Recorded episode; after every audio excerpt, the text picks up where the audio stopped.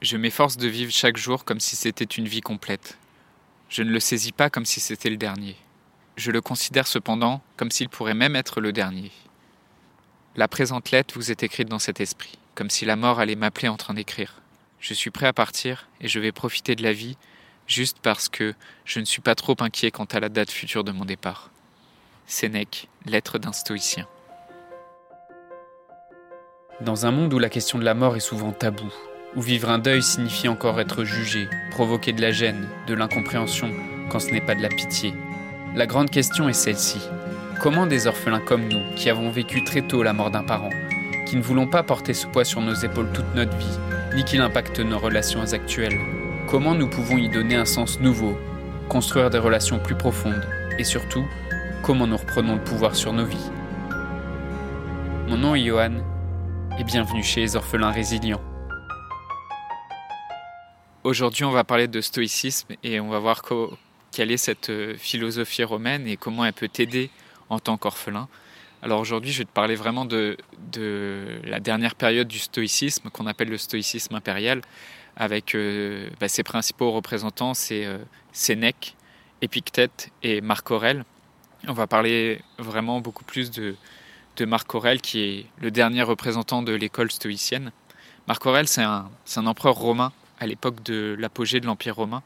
Et donc on est, on est à l'apogée de l'Empire romain, c'est le premier et le deuxième siècle après Jésus-Christ. Marc Aurèle, c'est à la fin du deuxième siècle après Jésus-Christ. Et l'Empire romain, à cette époque, il faut, faut voir qu'il s'étend jusqu'à l'actuelle Espagne et le Portugal euh, à l'ouest, euh, en passant par le Maghreb, tout le nord de l'Afrique, euh, jusqu'en Égypte et en Syrie à l'est, et, et jusqu'au sud de la Grande-Bretagne au nord.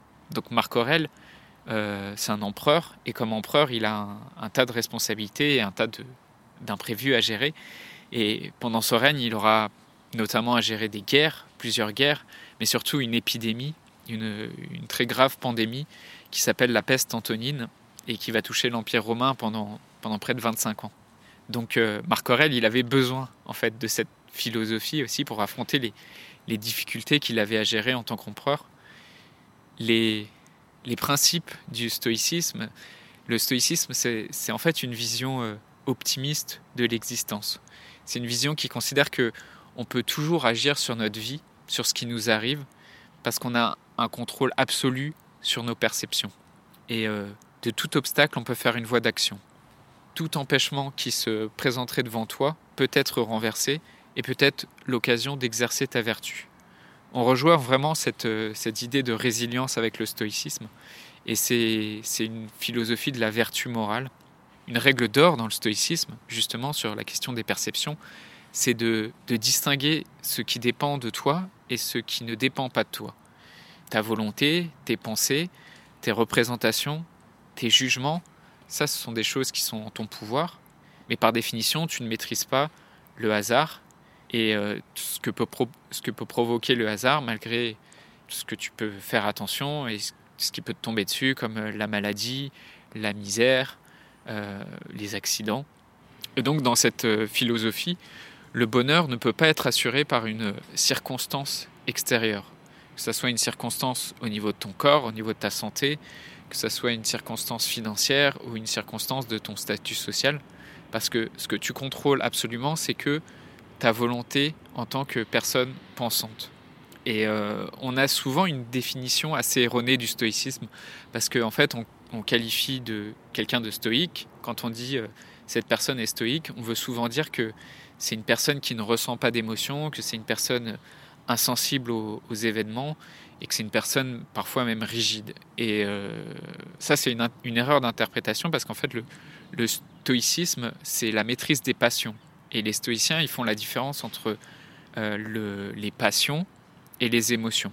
Et Sénèque qui fait la distinction entre les mouvements euh, irrationnels et involontaires, que sont les émotions, et les élans euh, passionnels, que sont les passions. Parce que les passions supposent qu'il y ait une, reprise active et consciente de cette émotion.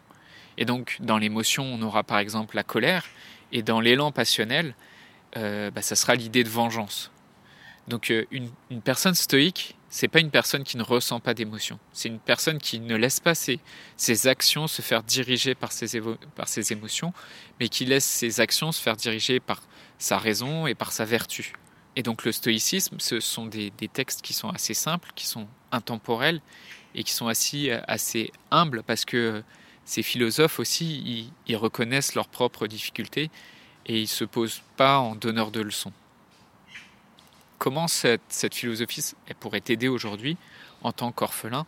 Bah, Chez Marc Aurèle, en fait, dans son texte euh, Penser pour moi-même, il donne en fait des techniques de méditation, des techniques de réflexion, des routines quotidiennes, des techniques de, préparation, des techniques de visualisation. Il, explique par exemple comment il fait des, des préméditations matinales, c'est-à-dire que le, le matin, quand il commence sa journée, et il se prépare à la vivre, il, se visualise dans sa journée et concrètement comment, comment il fait quand il a du mal à se lever, comment il fait quand il sait qu'il va, va affronter un certain nombre d'inconforts ou de conflits.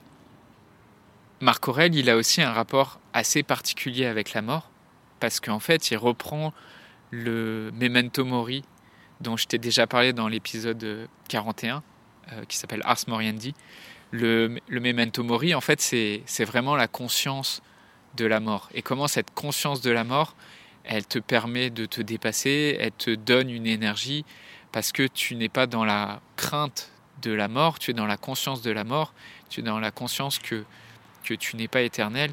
Cette conscience de la mort, elle t'aide à, à, faire des, des choix plus alignés avec ce que tu veux vraiment. Parce que tout à coup, quand tu sais que tu vas mourir, tu te poses plus les questions de ah oui, mais il y a le regard des autres. Ah oui, mais comment je m'habille? Ou des petites questions euh, futiles. Et donc Marc Aurel, il, a aussi cette philosophie du memento mori.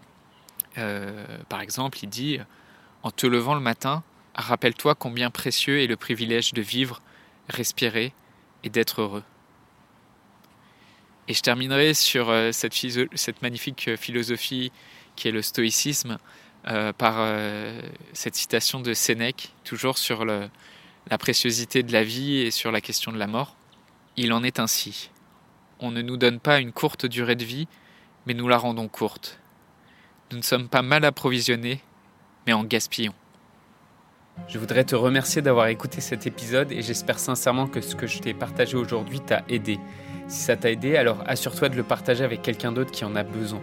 J'ai créé récemment un groupe Facebook qui rassemble des orphelins ayant pour mission de partager leur expérience et de s'entraider. Ce groupe s'appelle Orphelins Résilients et l'accès est gratuit. Tu peux retrouver tous les détails pour rejoindre le groupe dans la description du podcast. Orphelins Résilients, c'est une communauté d'orphelins entreprenants, audacieux, ayant réellement envie de faire une différence dans leurs relations auprès de leurs proches et avoir une vie de couple inspirante. Dans ce groupe, tu retrouveras des interviews d'experts et d'artistes, des questions-réponses, des lives et des méditations, et surtout un groupe d'orphelins motivés, courageux et bienveillants.